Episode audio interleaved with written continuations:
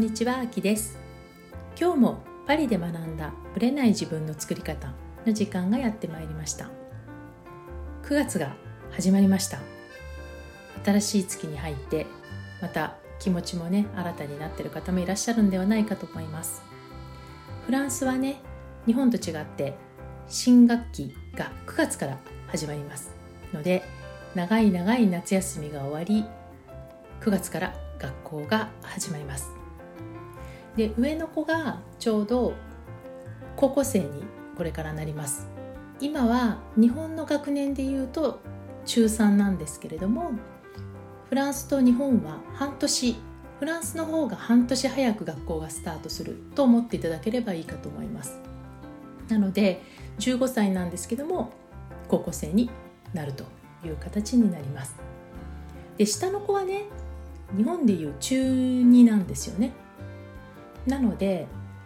まだ中学校の続きという意味ではねまだまだそんな変化もない感じなんですけども上の子はねやっぱり高校に入るということでいろいろ変化があるし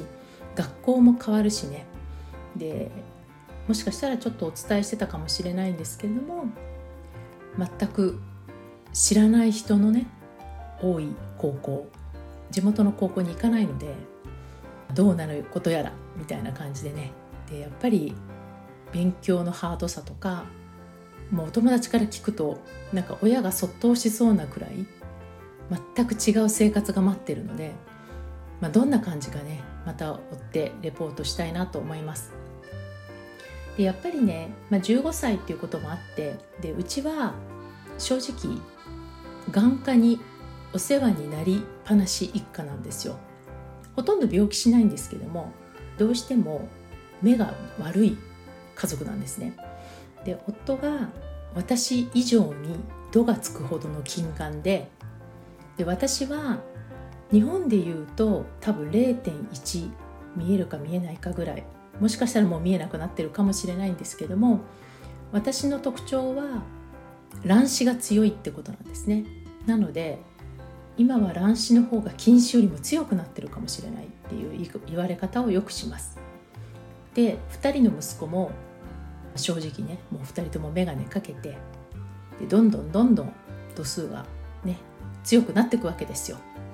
でそんな折に息子上の子がスポーツをやる上でコンタクトをやりたいと言い出しました。で日本では何歳からコンタクトをできるのかちょっと私分かんないんですけどね今は。少なくとも私は中2の春にコンタクトにしたんですよ。なので、まあ、これがね今早いのか遅いのか私には分かりません。ただ私は眼鏡が本当に嫌いだったのでコンタクトをした時に人生が本当に変わったんですね。人生観が変わるというか見る世界が変わる。これは目が悪い人にとっては本当に世界が変わるってこういうことだなっていう感覚あるんじゃないかなと思うんですけど私も全く同じで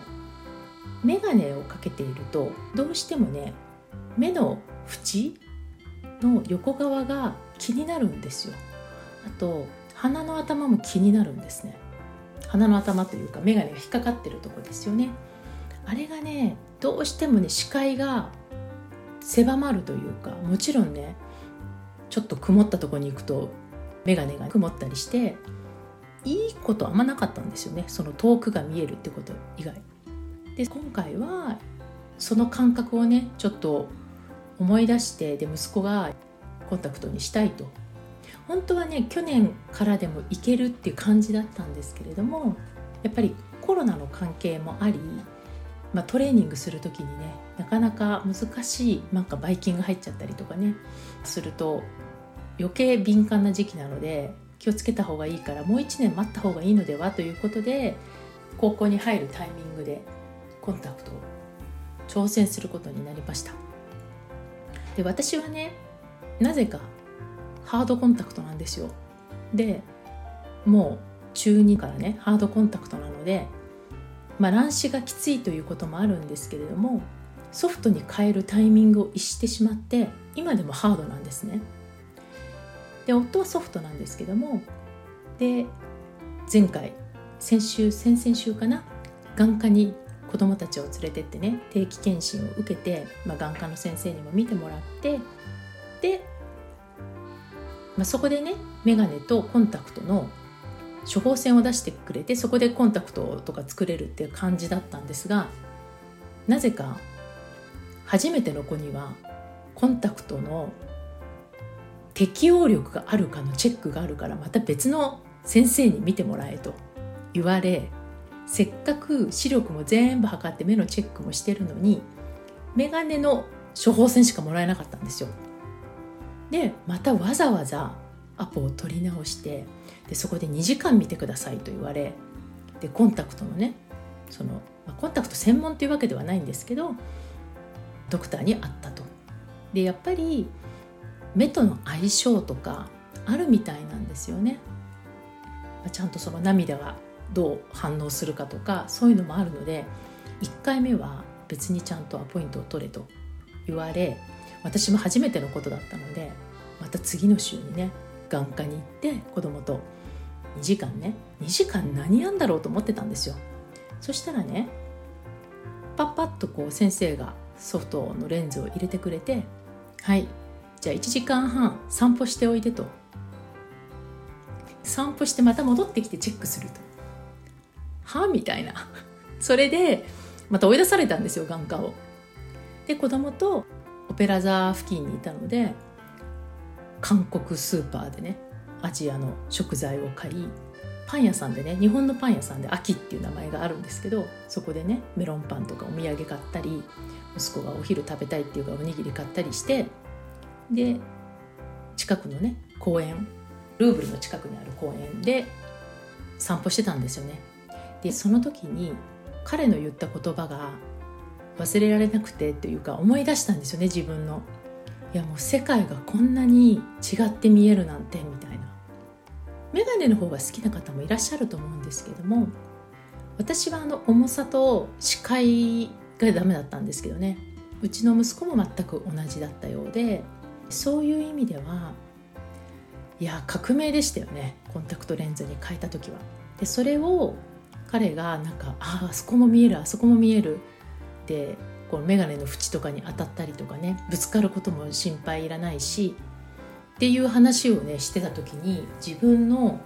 中2の4月の頃を思い出したと。でまた、まあ、1時間半ぐらいねうろうろして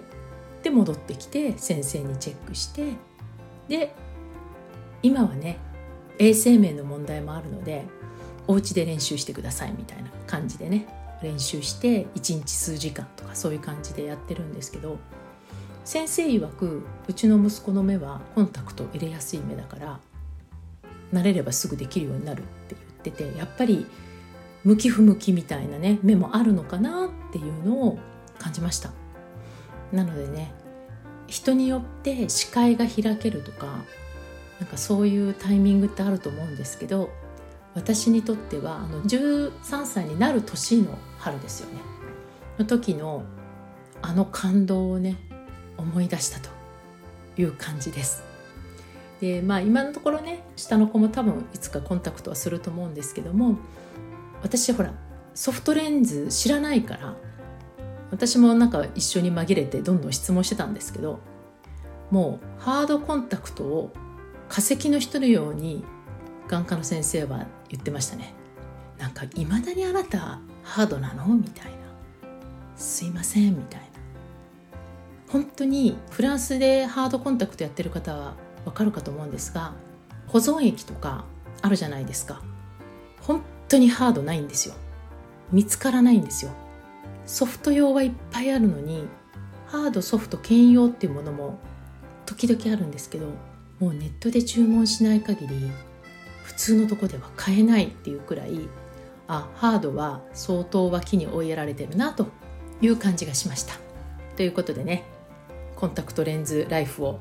息子にも楽しんでもらいたいなと思います。それでは本編スタートです。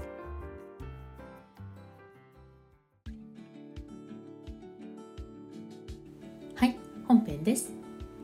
今日はですねちょっと質問をいただいてますのでその質問にお答えしたいと思います。LINE でメッセージが来たんですけども前々からあきさんのポッドキャストで妊娠中に個人セッションを受けることはいいと思うというお話が頭に残っていたので何かまた自分を見つめる機会が欲しいなと思っていました。で聞きたいことはどうして妊娠中に今後や母として考えるのにおすすめの時期なのかフランスの妊婦さんや出産事情なども特集していただけたら嬉しいですということです。フランスの妊婦さん事情はね、まあ、私もちょっとだいぶ経っちゃってるのでまた改めてね調べたいと思うんですけども、まあ、刻一刻と変わってるなっていう感じはするし社会状況によっても違うなと思うのでまたこれはちょっと改めてやりたいなと思ってますがなぜこの妊娠中に今後母として考えるのにおすすめの時期なのかっていうところね個人接種を受けるといいよっていうところをちょっとお話ししたいと思います。私たち女性っていうのは人生のステージが大きく変わるタイミングって何度かあると思うんですよ。もちろんねその大小の違いはあるといえ例えばね仕事が変わるっていうのも大きなステージの変化じゃないですか。あるいは結婚するってなったらもちろんやっぱりステージ変わりますよね。1人から2人の暮らしになるわけで。でもちろん例えば海外に引っ越すとかねその駐在とかそういうのも含めて環境が変わるっていうことも大きなステージの変化ですよね。私自身もイギリスロンドンに行った時と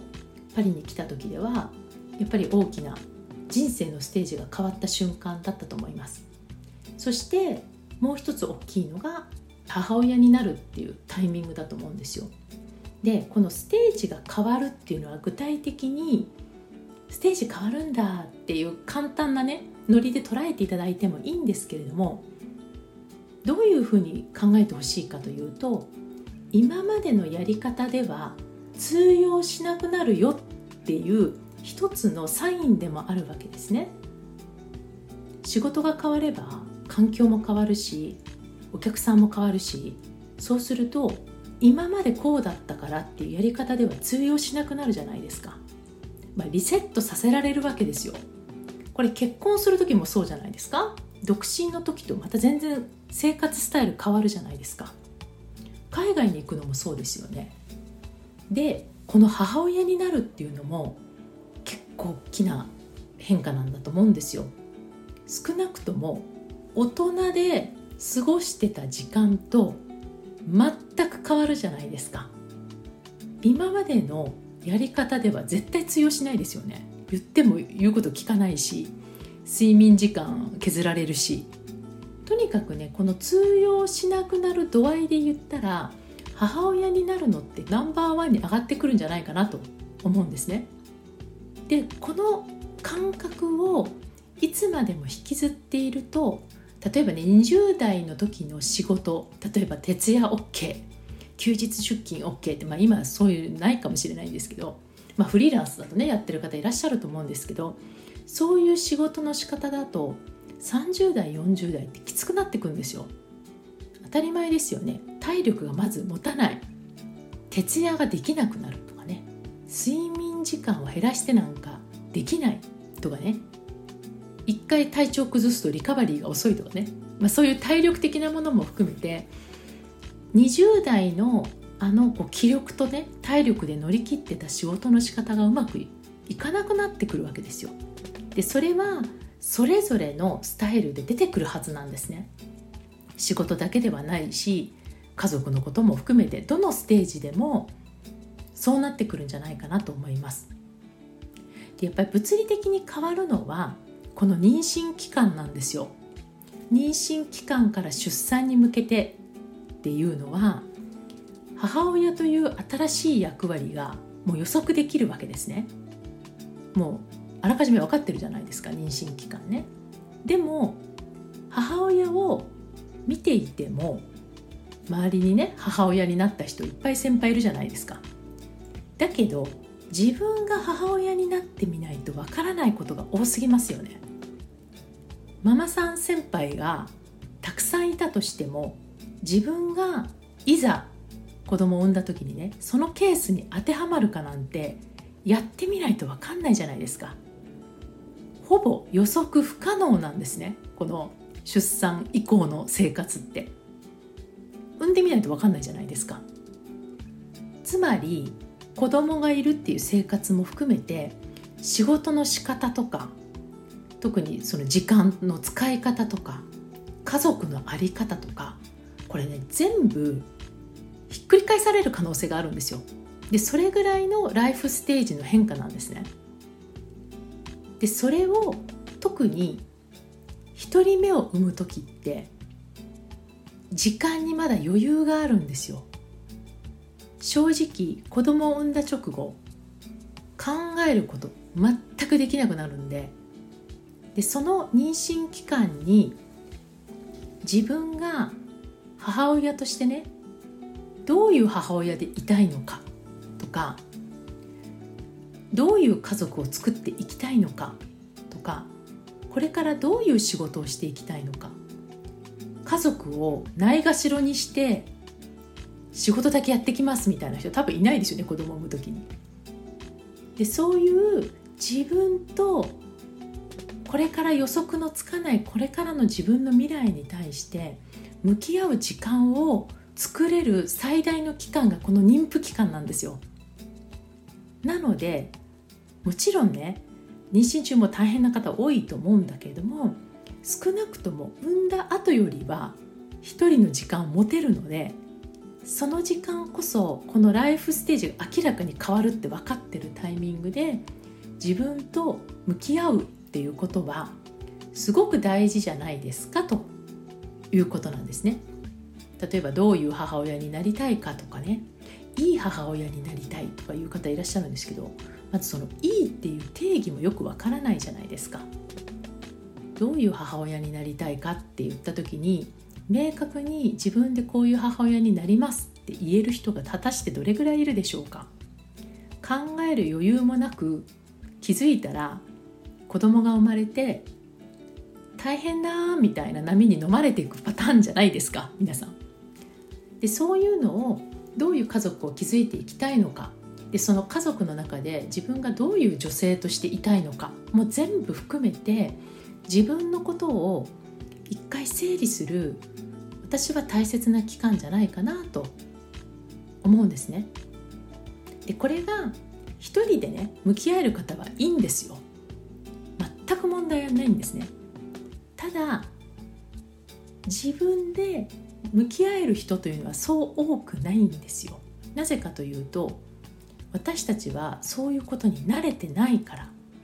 何がしたくて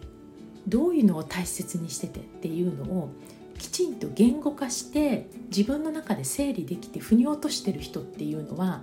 日々それをやってきた人なんですね。でも私たちは教育の中でそういうことすらあんまりやってこなかった。せいぜい就職活動の前の自己分析レベルなんですよ。でもまあ就職活動もねはっきり言ってその就職を得るために会社に入るための自己分析なので徹底的に自分のための自己分析ではないんですよ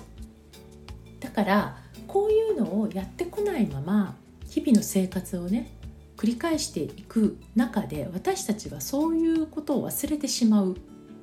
だからこそ妊婦期間でじゃあやってと言われてもなかなか一人ではできないんですね。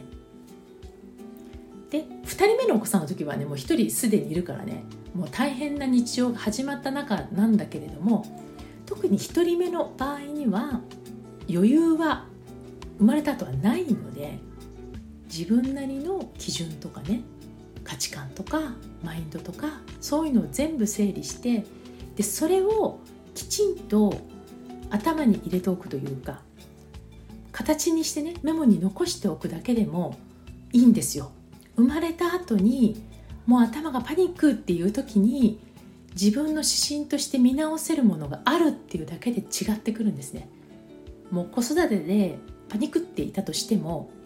すぐ戻すことができるんですよ。その基準が明確になってれば。あ私こういう母親でいたかったんだ。でこういう女性で生きたいと思ってたんだ。こういうところで家族を大事にしたいと思ってるんだっていうのがあれば、まあ、ちょっとね旦那さんのことでピーッときたとしても軸を戻せることができるんですよ。でその基準すらないまま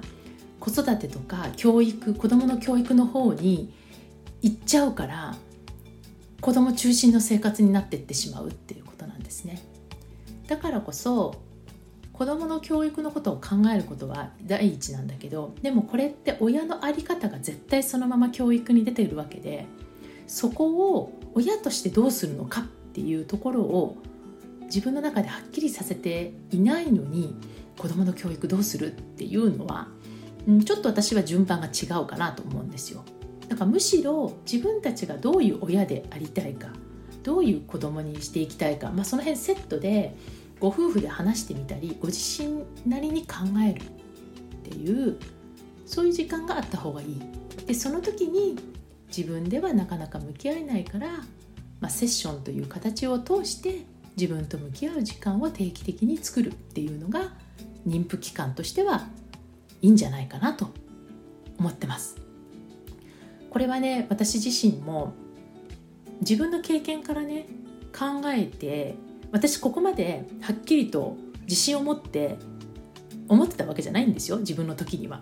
だけど考えてたんですね。でまあ一応言葉化して自分のまあ本当一文レベルですよ。簡単な一文で頭の中に常に置いて子供と、まあ、赤ちゃんがギャン泣きしてたりとかね夜中起こされたりしててもそこを常に忘れないようにしてたから結構穏やかに子育てできてた方だと思いますそれを自分の中でどんどん確信が持てるようになってでまあいろんなパターンいらっしゃるんですけどね。妊娠してからそういう意図を持ってきた方もいたし体験セッションの後妊娠しましたっていう感じでね。じゃあ今までのゴールとちょっと変えてそういう視点でね考える時期に使ってみませんか？みたいな感じでねセッションをやってったり全然もともと自分と向き合うためにパリ美学に入ったけどその間に妊娠したという方もいらっしゃるしでも私の中では毎回妊婦さんと向き合う時にはその自分の在り方っていうのを考える時間の大切さっていうのは常に言ってましたね。でこれが絶対自分の子供に向けての教育にそのまま関わってくるしどういう家族でいたいかっていうことにも関わってくるしもちろん変わってっていいんですよ。もちろん子供に応じて変わっていったっていいし決めたからそれでいかなきゃいけないわけでは全然ないけれどもその指針を常に持っておくっていうことがいざっていう時にすごく自分の生き方を考えたり、まあ、そんな大げさな話じゃなくてね子育てする上で考えるいい機会になるんではないかなと思いました。なのでぜひぜひ、まあ、セッションはねやるかやらないかは別なんだけれどもそういう形で自分を見つめ直したい自分を整えたいっていうのがこの人生のステージの変化にね当てはまってる方はそれができる環境をね作っていくっていうのは意図的にねやっていくっていうのはおすすめだということです。はいということで皆さんがもし人生のねステージの変化の場所にいるとしたらちょっとそのこともね頭に置いといていただきたいなと思います。ありがとうございました。